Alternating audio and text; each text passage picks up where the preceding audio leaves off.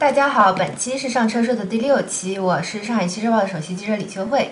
今天我和我们的新闻部部主任严瑶还有林安东一起聊聊汽车企业自研电池的那些事儿。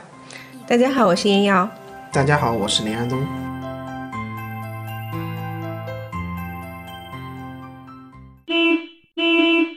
节目上线的时候，我估计已经是四月份了。上海车展很快就要开了，今年将会是宁德时代首次亮相上海车展。在两年前的车展上，就已经有人开玩笑说，蔚来也好，特斯拉也罢，最大的赢家肯定是宁德时代。毕竟不管是蔚来还是特斯拉，他们车里搭载的都是宁德时代的电池。但是今年事情就有点不一样了。按照未来的规划，三月蔚来与中创新航合作的电池包就会上市。以前呢，宁德时代是蔚来的独家供应商，未来已经交付的产品上使用的三元锂电芯、磷酸铁锂电芯均由宁德时代提供。可以说，和中创新航的合作打破了宁德时代垄断未来电芯的格局。更重要的是，未来在自制电池这件事情上步子迈的是越来越大。除了蔚来，还有很多汽车企业也开始在自研电池的路上拔足狂奔。即便是稍微坐得住一点的汽车企业，也会把手往上游去伸一伸，去买点锂矿什么的。我看上个月有新闻说，蔚来组织了一场电池合作伙伴论坛，国内电池相关的矿业巨头、电池回收企业，甚至包括电解液在内的关键零部件企业，以及部分。日韩电池制造设备企业都悉数出现了，这个阵容很豪华，声势也很浩大，决心非常的坚定。未来的电池现在自研到底到了一个什么程度呢？目前在电池生产方面，未来的这个自制电池一期工厂已经正式动工，预计规划年产能是四十千兆瓦时。他们会主要生产未来自研的大圆柱电池。研发方面呢，未来在上海的电池试制基地也已经开始运行，为未来的电池研发、认证、测试和试制提供支撑。在电池领域，未来已经集结起了一支八百人的研发团队，每年的研发投入超过十亿元。十亿听起来还可以啊。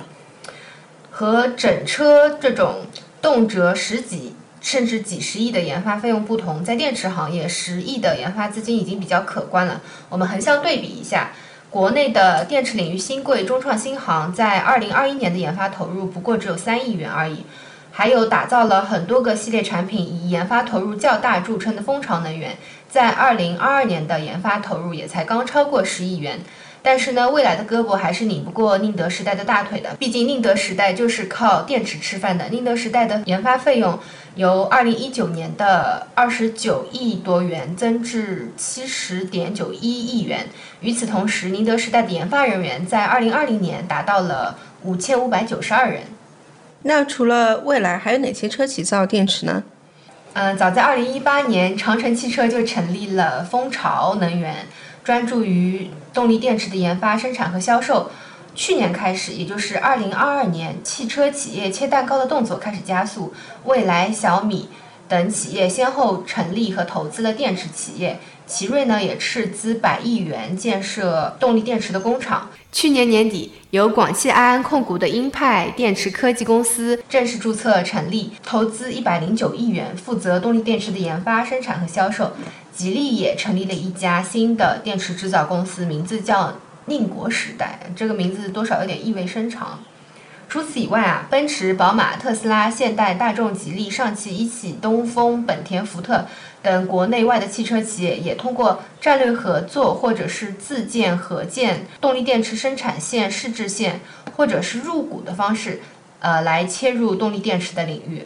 关于宁德时代有两句很著名的话，一句是广汽董事长曾庆红说的“车企为宁德时代打工”的言论，还有一句话就是经济学家任泽平那句“天下苦宁王久矣”。这些年呢，车企纷纷寻找第二供应商，甚至是第三供应商。长城孵化了蜂巢能源，大众选定了国轩高科，未来、理想、小鹏注资新旺达。据您的话被经常的提到，你们觉得未来和其他汽车企业为什么会这么坚定的去选择自研电池呢？从成本上看，电池的成本大概占整车的百分之四十左右，而电池企业的毛利率也基本在百分之二十左右。所以，一旦整车企业可以自研电池，就可以直接为自己带来百分之八的利润。从未来的规划来看呢，未来自研电池首先将部署在自己的那个阿尔卑斯车型上。作为未来的入门级品牌，成本控制是阿尔卑斯面临的最大挑战。自研电池将使未来在阿尔卑斯的成本控制上拥有比较大的话语权。从性能角度来看，自研电池也有助于未来为自己的车型提供更大的背书。像特斯拉的四六八零电池和比亚迪的刀片电池都是主机厂自研电池中的佼佼者，尤其是刀片电池为比亚迪的销量提升提供了很大的帮助。对的，如果未来在自己研发的电池上也能有所突破，并有自己鲜明的特点，也会为未来整车销售提供比较好的背书。从另外一个角度看，未来电池的走势肯定是和底盘进行更好的融合。所以，主机厂了解或者掌握更多电池相关的知识，对于后期的整体性能发挥帮助会较大。之前新能源汽车品牌都在涨价，有一个很大的原因就是电池价格涨了。那么就这个情况就直接传导到了整车厂，整车厂决定把这个寒气传下去，就对终端车进行了一个涨价的行为。对的，一方面是供应短缺，呃，去年由于需求快速增长，疫情、原材料上涨等因素影响，动力电池的市场价格出现比较明显增长，可以说是一电难求。除了供应短缺，电池成本居高不下是另一个重要因素。二零二一年以来，新能源汽车销量大涨，动力电池的原材料碳酸锂价格也随之暴涨。这段时间价格是回落了一点，疯狂的时候，电池级。碳酸锂现货均价要报到五十九万元一吨。要知道，二零二一年一月，这个原材料的报价只有六点二万到那个六点七万元一吨。随着电池能量密度增加，未来电池成本占比也会不断的那个升高。出于降低成本和保障供应链的考虑，汽车企业开始进入动力电池的研发和生产领域呢，肯定是势在必行的。那我们可以说宁德时代就这样凉了吗？不会的，宁德时代在很长一段时间内都会是霸主。首先，车企自研电池的时间就要很久。根据业内人士的测算，车企从投资到实际应用，其中至少会有四年的挣扎期。如果算上投资矿产的周期，那么这个时间会更长。四年的时间足够经历一次甚至多次的技术迭代。在钠电池、固态电池、氢燃料电池、光伏混动等多条技术路线齐头并进的新能源汽车市场，时间才是最宝贵的生产要素。事实也证明，当动力电池新入局者还在扎堆磷酸铁锂电池的时候，头部企业早已经在研究更先进的电池材料。按照李斌的说法，长期来看，未来希望电池七成自己做，三成外部做。根据大众的长期规划，他们将来百分之八十的电池会来自自研或者独立供应商，百分之二十来自外部采购。广汽埃安那边的说法是，将来百分之三十的高端电池将自研自产，而百分之七十的中低端电池则由外部电池企业代工。除了研发时间久，水平低也是问题。以前采访的时候，工程师说过，整车企业制造电池，最终拿出的电池产品必须是行业顶级水平的。如果不能达到顶级水平，在市场上将没有销路。即便是靠自身的汽车产品来消化，无法达到顶级水平的电池产品，也会直接影响到整车产品的品质和竞争力。这也是为什么很多汽车企业虽然在电池生产上进行了投入，但仍然在大量采购动力电池行业头部企业产品的原因。值得注意的是，动力电池的技术含量高，而且投入成本很大。据介绍，目前动力电池一个千兆瓦时的投入要三到五亿元。宁德时代现在每年的研发投入，即便放在整车企业的研发投入中，也是名列前茅的。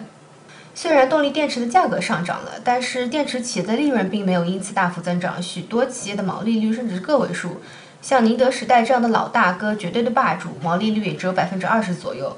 百分之二十的毛利率对制造业来说不算高，那么其他动力电池企业的利润就更不用说了，很多只维持在百分之十左右，甚至更低。与此同时，我国的动力电池市场还存在低端产能过剩、高端产量不足的情况。据不完全统计，按照目前国内各大车企的销量规划，到二零二五年，国内动力电池一年的装车量需要一千吉瓦时，但各大动力电池厂商规划到二零二五年的产能能够有一千二百五十吉瓦时，二零二八年预计将超过两千五百吉瓦时。在这种情况下，如果各大动力电池企业不能将产品的品质和技术指标做到一流，只在低端竞争是没有出路的。所以，做高端的宁德时代暂时无法被取代了。是的，动力电池的技术路线多，而且迭代快，单单单是把电芯的化学原理、机械结构设计、制造工艺捋顺，就不是一朝一夕的事情，需要企业持续深耕。其实，许多电池企业在产业深耕多年，仍然没有达到嗯全球 Tier One 的标准。此前，国内只有宁德时代、远景、AESC 入选 Tier One，直到近两年，比亚迪和新旺达才加入到 Tier One。现实是，国内绝大部分电池企业仍然处于第二和第三档，足以看出高端产能仍然十分稀缺。我听别人说，车企造电池就是造低端电池，不追求性能。然后就像之前以前造发动机的一个路数，先造一个六十分的电池出来，把成本先拉低。所以，车企自研电池也不是什么稳赚不赔的生意啊。对，车企想通过自造电池降低成本，还需要规模效应的支撑。像比亚迪、特斯拉这些产量已经非常大的企业，自造电池可以完全的消化，并且实现成本的降低。但是对于那些年销量只有十万左右的造车新势力来说，自造电池的风险还是蛮大的。有数据显示，车企年销量至少要达到三十万左右，自研电池才能够获得规模化收益。此前，宁德时代董事长曾毓群曾公开表示，车企制造电池不现实，面临诸多问题。他说，任何小规模的电池制造，如果没有颠覆性的技术，是无法改变当前的竞争格局的。怎么感觉汽车企业自研电池好像不是什么前景特别光明、未来一片坦途的事情？那未来为什么还愿意坚定地走这条路呢？我觉得未来是想下一盘更大的棋。先来看今年二月三十万以上的纯电 SUV 的销量啊，在六万辆出头，其中特斯拉的 Model Y 卖了五万多辆，特斯拉的三款 SUV 卖了五千多辆，剩下的只有四千多辆的市场。由阿维塔、智己、小鹏、蓝图、非凡等品牌的 SUV 瓜分。从市场销量来看，特斯拉和蔚来的头部优势很明显。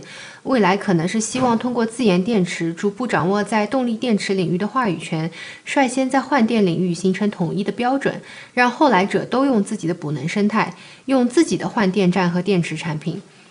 在这样的情况下，未来能否掌握动力电池的设计研发能力，就是极为关键的一块拼图。未来最后可能是想要拼出一个动力电池的生态，这样才能一直牢牢保持住头部优势，拥有和特斯拉抗衡的能力。所以说，其实宁德时代在行业里面，虽然现在头把交椅做的还是比较稳的，但心里面还是比较慌的，不然也不会通过锂矿返利这个政策来进行反击了。是的，为了能够增加自己产品的吸引力，宁德时代推出了锂矿返厂计划，只要整车厂将电池订单量的百分之八十给宁德时代。那它就会让出一部分的电池，以二十万一吨的锂矿价格出售给整车企业。要知道，去年年底锂矿价格曾经一度逼近六十万元一吨，这样大规模的降价，对于未来这样子推动自研电池的整车企业来说，无疑具有比较大的冲击力。但锂矿返利计划的实施就要求车企和宁德时代签署对赌协议，这也是车企广为并购的霸王条款。啊有媒体报道说，宁德时代和一些车企的协议中包含限制找二供，就是找其他供应商采购电池，只要合作车企开二供，宁德时代就断货。还有车企说，企业与宁德时代签签署协议当中，车企需要对未来五至十年的电池做出预期，并向宁德时代提前支付保证金，而买电池的钱依然需要另外支付。所以在这样的情况下，价格更优惠的中创新航和蜂巢能源受到了大家明显的追捧啊！大家都在寻找一个下一个宁德时代这样一个角色，等不及的车企呢就决定自己下场了。以前已经发生过车企自研电池，但是是失败的案例吧？是的，日产汽车二零一八年就将旗下动力电池企业 AESC 卖给了远景集团。日产给出的理由是希望能够从第三方去购买低成本高性能的锂电池。话外之音呢，就是说 AESC 并没有办法降低成本。关键是日产的电动车凌风在海外市场卖得很好的。二零一五年，日产凌风全球销量突破了二十万辆，当时特斯拉的 Model S 销量都只有不到十万辆，二十万辆的年销量规模也没有办法把成本降下来。博世也是一个很好的例子啊。二零一八年初的时候就放弃了自制电芯。然后集中精力去做 BMS，也就是电池管理系统。博士认为呢，外采电芯更为划算，而且给出了四个理由。这四个理由对车企其实是都很有参考意义的。首先是市场层面，全球动力电池市场已经进入到比较稳定的发展格局中，宁德时代也是一枝独秀，市场占有率稳定在百分之三十五以上。LG、比亚迪、松下形成第二梯队，市占率能够保持在百分之十以上。其他电池厂商是第三梯队，全球市占率在百分之五以下。博士呢，这个时候就觉得，现在投产电池单元不仅占不到便宜，而且还要冒很大的风险。第二点是技术层面。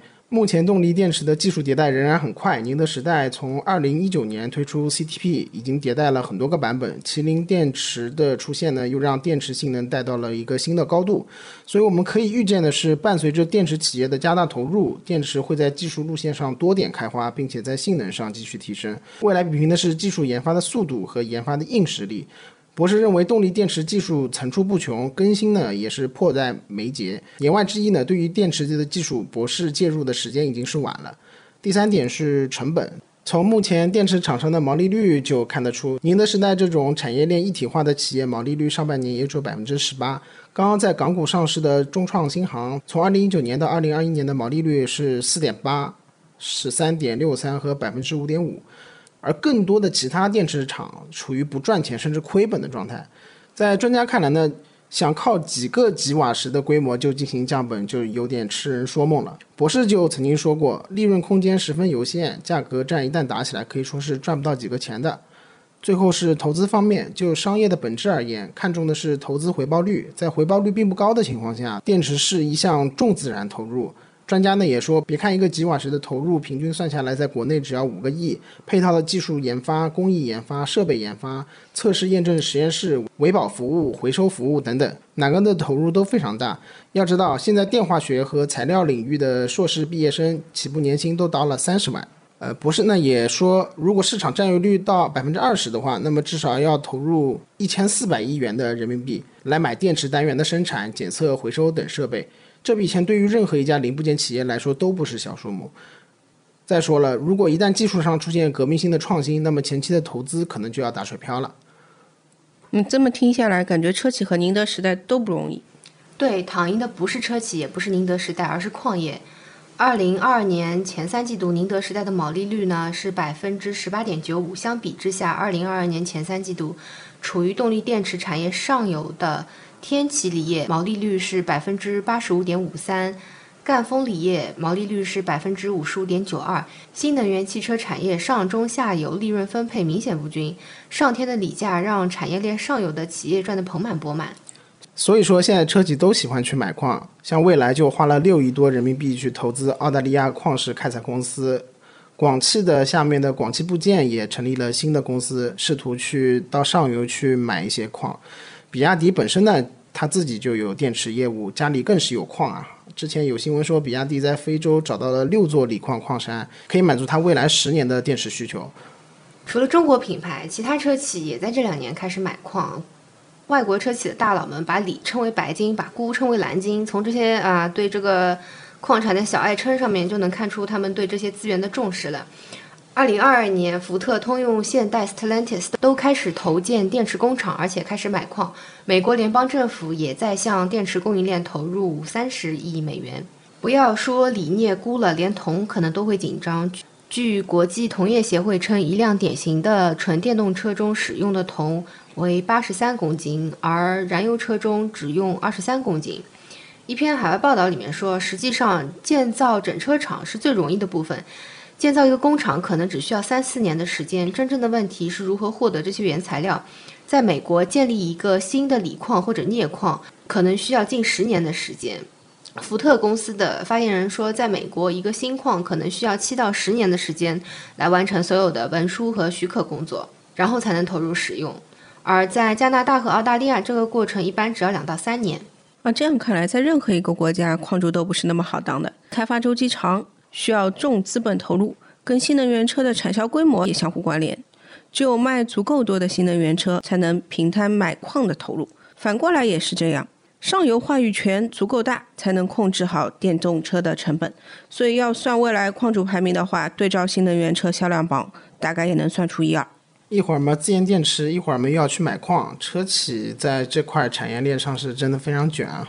一时之间，我们也很难看清宁德时代是一直会独占鳌头呢，还是车企最后能把关键技术掌握在自己的手上，把电池厂商给逼死。想要弄懂动力电池产业的竞合逻辑，规模经济是一个很好的切入点。六十年代，有两位英国学者提出了最小有效规模的概念和曲线来描述汽车工业发展过程中的规模经济问题。他们分析和研究了六十年代英国的汽车产业。他们观察到，当汽车年产量增加到五万辆时，单位成本将下降百分之四十；从五万辆增加到十万辆时，单位成本下降百分之十五；从十万辆增加到二十万辆时，单位成本下降百分之十，以此类推。这两位英国学者描绘了一条汽车生产成本随产量不断下降的曲线，这也是规模经济概念的起源。当下，汽车零部件产业形成了规模庞大、技术力量雄厚。资本实力充足等特点，规模经济呢推动着全球零部件企业集中度越来越高。二零二一年，全球排名前十的汽车零部件供应商营业收入总和有三千二百十五亿美元，较二零二二年同比上涨百分之十，产业集中度进一步上升。对动力电池产业来说，规模经济的魔力同样适用。动力电池的能量密度越来越高，电量越来越大，续航里程逐步提升，新能源市场的接受度也越来越高。由此带来了产业规模的快速提升。与此同时，随着电池技术日渐成熟，以及智能制造工艺水平的提升，规模效应正在成为降低成本的重要手段。技术进步和规模经济带来的成本下降，对冲了电量增加的资源成本，才使得近年来越来越多的长续航车型的诞生。如今，在动力电池产业，宁德时代们拿到的剧本和当初的博士有着异曲同工之处。以前以发动机等关键零部件为主导的燃油车型供应链，基本被欧美、日本企业主导。